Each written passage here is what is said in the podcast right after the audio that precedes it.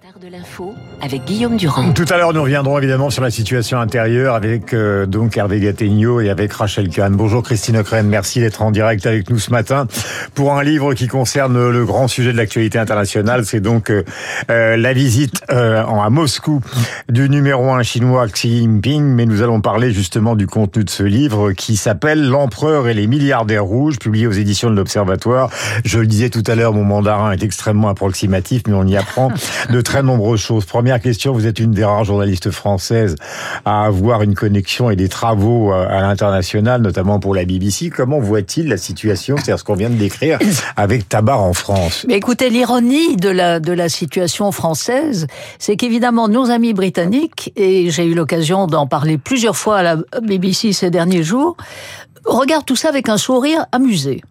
Alors que eux sont véritablement dans une situation sociale, économique bien pire que la nôtre et qu'ils n'ont jamais euh, connu que cinq premiers ministres en six ans. Cinq premiers ministres en six ans, toujours de la même majorité conservatrice.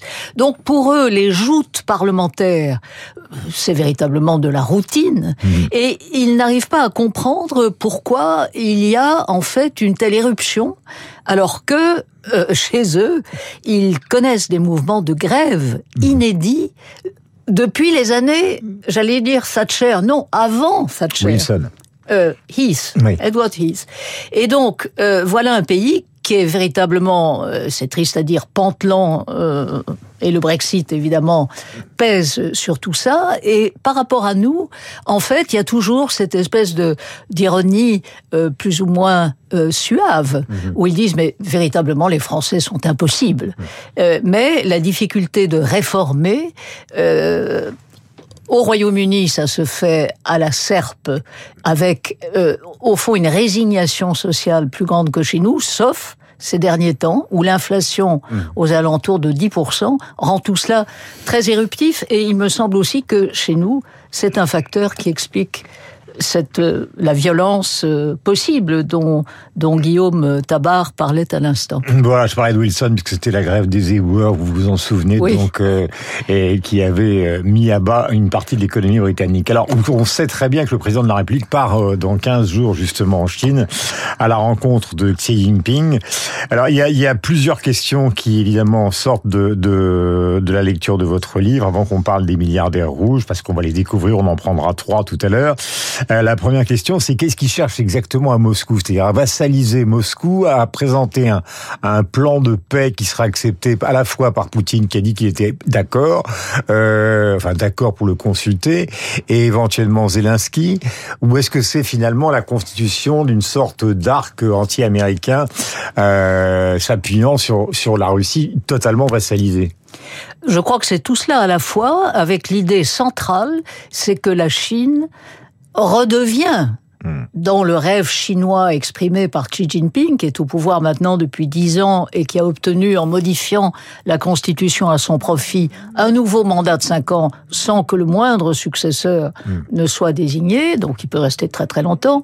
Donc c'est véritablement, je crois, l'intention de prouver que la Chine est la seule grande puissance en mesure euh, de proposer, sinon même d'imposer, un ordre international, évidemment culbutant, euh, euh, bousculant l'ordre américain occidental qu'on connaît euh, mhm. depuis, euh, en gros, pour aller vite, euh, la, la, c'est un rééquilibrage ou c'est la volonté de s'affronter avec non, Enfin, la volonté de s'affronter, elle, elle se situe sur le plan de la course technologique. Mhm. Et je crois que si on ne comprend pas que le, le nerf de la guerre pour euh, Pékin comme pour Washington, mhm. où c'est le seul consensus politique réel entre démocrates et républicains, le nerf de la guerre, c'est la course à la technologie, l'intelligence artificielle, les ordinateurs quantiques, les semi-conducteurs, et l'on voit que euh, les, les, dernières réformes imposées par Xi Jinping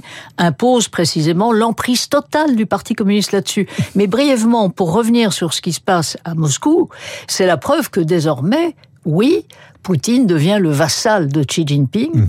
Poutine hier a fait des déclarations anticipant de façon, me semble-t-il, imprudente sur les énormes résultats euh, qu'il allait obtenir. Aujourd'hui ont lieu des discussions euh, sur les aspects euh, économiques et technologiques en particulier. Il faut bien voir que sous l'effet des sanctions occidentales, mm.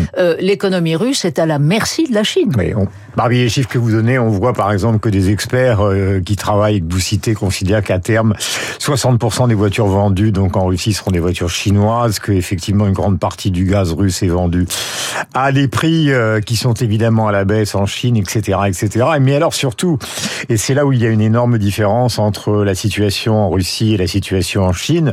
Je rappelle qu'on est passé de Deng Xiaoping à Yan Zeming à Hu Jintao, où les milliardaires ont fait des fortunes colossales et se sont répandus dans le monde Vous parlez même avec un certain amusement des courses de Ferrari sur les périphériques à Pékin. Et j'en prends trois d'entre eux parce que progressivement cet homme, euh, Xi Jinping, qui est lui-même, euh, on l'a oublié complètement, euh, le fils d'un vice-premier ministre, c'est-à-dire quelqu'un qui est un hiérarque, mais une famille qui a été poursuivie pendant la révolution culturelle, il a mis au pas des groupes tels que Alibaba, Didi, Tencent, Huawei, Fossum, euh, je en prends d'autres, ByteDance, Evergrande, etc., etc. Et vous décrivez des couples, je, je, là aussi, je, je, cite, euh, qui sont des couples qui ont fait fortune, par exemple, euh, euh, Zhang, Xing et son épouse Pan, qui ont joué un rôle énorme pour l'assainissement des Jeux Olympiques de Pékin. Ils sont maintenant réfugiés à New York. Le fameux Jack Ma, dont on a beaucoup parlé, l'homme d'Alibaba, il est réfugié et maintenant complètement muet à Tokyo. Et aujourd'hui, celui qui paraît comme le plus important sur la scène internationale, c'est Zhang Yiming, qui est le patron de TikTok. Eh bien, il a complètement lâché la direction de son groupe. C'est-à-dire qu'au fond, ils ont pris le contrôle de tout. Oui, et alors le, le, cas de Yang Jiming, donc euh, ByteDance, hmm. TikTok, c'est plus d'un milliard d'utilisateurs dans le hmm. monde, avec dans plusieurs pays occidentaux, à commencer par les États-Unis, mais aussi au niveau de la Commission européenne. Hmm. Euh, l'idée que euh, toutes les données des utilisateurs, finalement, elles aboutissent quand même dans, dans, dans, les, dans les coffres du Parti communiste chinois. Donc c'est un problème. Et Washington veut contraindre maintenant ByteDance à vendre TikTok à une entreprise américaine. Hmm c'est pas vraiment le moment, ça, ça vaut quand même, paraît-il, 50 milliards de dollars. Bon, ça ne se trouve pas sous les sabots d'un cheval. Mais ce, cet homme qui a 40 ans mmh. a décidé, quand il a vu la manière dont le, l'idéologie, euh, qui est véritablement le moteur de Xi Jinping, euh, Xi est obsédé par l'écroulement de l'Union soviétique. Mmh. Le fait que le parti communiste si vous citez dans le livre, par exemple, des phrases très dures contre Gorbatchev, considérant ah ben, que ce qui peut arriver pire, c'est Gorbatchev. Au moment de la mort de Gorbatchev, d'ailleurs, il n'y a pas eu une ligne, euh, ni euh, de la part de Xi, ni de la, ni même dans la. Si la presse officielle, il y a que celle-là d'ailleurs, la presse chinoise euh, l'a qualifié de loser. Donc, donc il y a cette obsession et l'idée que seul le Parti communiste, l'idéologie communiste et dans le langage marxiste-léniniste, les données. Informatiques font désormais partie des outils nécessaires à la puissance, c'est tout à fait fascinant la hmm. manière dont l'idéologie euh, s'ajuste en quelque sorte au, au, au progrès technologique. Donc pour lui et pour toute cette, cette, génération qui a été extraordinaire, parce qu'il faut quand même se rendre compte que la Chine, après les folies maoïstes, mm. la, la misère de ces gens, la, plupart d'entre eux euh, n'avaient pas de chaussures et en particulier Mais Panchi. Vous racontez que Jack Ma, donc qui est devenu celui qui était le plus, comment dire, le, plus, connu, emblématique, le plus connu, qui donnait les conférences, qui voulait fonder une sorte de Harvard chinois, lui-même se vantait d'avoir fondé un groupe phénoménal sans connaître un mot d'informatique, enfin un mot, une pratique d'informatique, incapable de coder quoi que ce soit, mais ça l'empêche pas d'avoir monté un groupe euh, dans lequel d'ailleurs il a eu à son, enfin, aux yeux du Parti communiste chinois, le tort de, de, de, critiquer le système bancaire, le tort de critiquer une administration envahissante, le tort de trop se mettre en avant, quoi. Oui, et, évidemment, euh, c'est ce qui lui a valu euh, aussitôt euh, de perdre le contrôle hmm. de, euh, de la holding financière de cette énorme hmm. groupe. Euh, en perdant le contrôle, il a donné l'idée à Xi Jinping et à ses hiérarques du Parti communiste que dans tous ces grands groupes, euh, il faut que euh, l'État, c'est-à-dire le parti, ait mmh. une golden chair, c'est-à-dire en fait un siège au conseil d'administration. Mmh. Ils peuvent bloquer ce qu'ils veulent. Mmh. Et donc on voit cette génération tout à fait remarquable. Alors certes, ils ont copié, imité, un peu volé euh, les grands Américains. Oui, des, groupes de luxe français qui sont beaucoup pleins justement du fait. Plein. Et puis il y a eu la fameuse histoire entre Waha et Danone, par exemple. Enfin tout ça, ce sont des histoires absolument sidérantes parce que on s'aperçoit véritablement de, de, du fossé culturel qui continue d'exister. Et, et, on peut espérer que lorsque le président français va euh, à Pékin euh, début avril, on, on, voit en fait les, les, Européens qui défilent un par un. Et, et ce qui est intéressant quand même, c'est que la Chine, et ça peut modérer le soutien apporté à Poutine aujourd'hui et demain, la Chine ne peut pas se passer du marché européen. Hmm. Alors, et surtout euh, du marché allemand d'ailleurs. Mais pour en revenir à la manière dont le régime évolue, hmm. personnalisation accrue, euh, idéologie maximale. Contrôle des entreprises. Et on a vu, hmm. euh, euh, en fait, une dépendance au marché américain et au marché européen. Pourquoi? Parce qu'il y a eu trois ans de zéro Covid, c'est-à-dire une fermeture de ce gigantesque pays sur lui-même, une économie ralentie, et aux, dernières réunions à l'Assemblée consultative du peuple chinois, euh, en général un rituel sans grand intérêt, là il y a, des réformes importantes euh, qui ont été annoncées, et une prévision économique qui nous ferait rêver une croissance à 5,5%, mais pour la Chine, c'est relativement bas. Et donc, le problème de Xi, c'est quand même de relancer la consommation en Chine, de relancer euh, la machine économique chinoise, et ça, ça limite en quelque sorte euh, la, la, manière dont il peut narguer euh, les États-Unis d'un côté, les Européens de l'autre, auprès desquels, d'ailleurs, il fait plutôt une campagne de charme. En 1980, revenu moyen 195 euros, aujourd'hui 17 000 euros, mais avec une classe moyenne évidemment 400 millions de personnes, qui est beaucoup beaucoup plus fortunée. Euh, pendant les périodes euh, qui sont qui vont justement euh, de Deng Xiaoping en passant par Yang Zemin et Hu Jintao, on a vu ces images euh, quand Hu Jintao a été euh, lors de cette réunion justement d'accession au pouvoir pour une nouvelle fois de Xi Jinping qui a été levé de sa chaise soi-disant d'un malaise. Personne, ces images absolument phénoménales à la télévision, ne lui a apporté le moindre intérêt, la moindre accolade. Ces images ont été diffusées, mais pas en Chine. Vous le racontez dans le livre.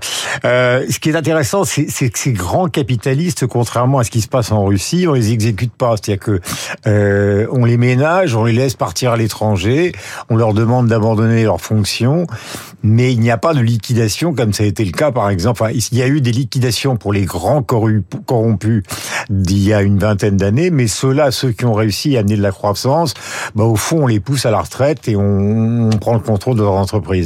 Oui, mais il y a quelques exemples symboliques. Donc il y a quand même quelques exécutions euh, il y a quand même, et, ça s'est passé euh, il y a 15 jours, le patron d'un fonds d'investissement qui s'appelle Renaissance, euh, qui a été l'un des, des, des, grands financiers précisément de ces groupes de la tech, a disparu. Disparu. Comme Jack Ma qui a disparu fin 2020 et qui est réapparu oui, mois plus tard ou, ou même le, le, patron du groupe qui contrôle entre autres le club Méditerranée. Hmm. Il, il disparu pendant trois mois. Alors après, il réapparaît et ils disent mais je suis un, un, bon citoyen chinois et donc je collabore hmm. évidemment avec les autorités pour euh, etc etc. Mais vous avez raison, c'est différent du système russe. Il ne se jette pas par la fenêtre, mais euh, il y a euh, véritablement un, un, un jeu où l'on voit et c'est encore le cas ce matin, on voit que le régime chinois met en avant maintenant les patrons des groupes de semi-conducteurs. Mmh Mhm. les, les, chips, les, les euh, qui sont véritablement euh, la, la, le fer de lance, qui deviennent le fer de lance de l'ambition euh, de Xi Jinping mhm. de continuer cette compétition technologique avec les États-Unis. Journée d'aujourd'hui, donc merci Christine. Le livre s'appelle L'empereur et les milliardaires rouges avec beaucoup d'histoires que j'ai tenté de raconter, mais que vous pourrez lire. C'est autrement plus passionnant éditions de l'Observatoire. Aujourd'hui, la, réunion entre donc Poutine et Xi Jinping porte justement sur l'aide économique, avec la question des armes, point d'interrogation bien évidemment. Et Macron va en Chine donc dans 15 jours, mais pour l'instant, ses urgences ou son urgence, c'est plutôt l'intervention de demain. 8h32, nous avons rendez-vous avec David Abiker et après donc le Gattegno et Rachel Kahn.